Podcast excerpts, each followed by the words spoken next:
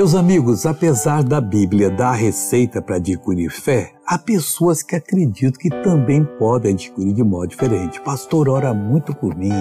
Pastor, faz o seguinte, me ensina a ter fé.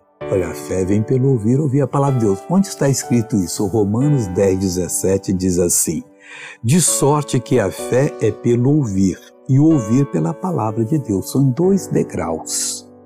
Quando você entende a palavra, você ouve a Deus, de sorte que a fé é pelo ouvir e o ouvir pela palavra de Deus.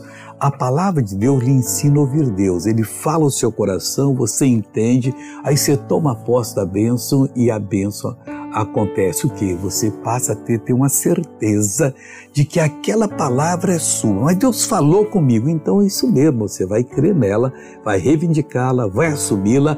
Ali está a sua sorte, em nome de quem? De nosso Senhor e Salvador Jesus Cristo.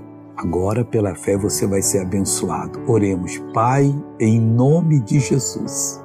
Eu uno a minha fé com a fé dessa pessoa.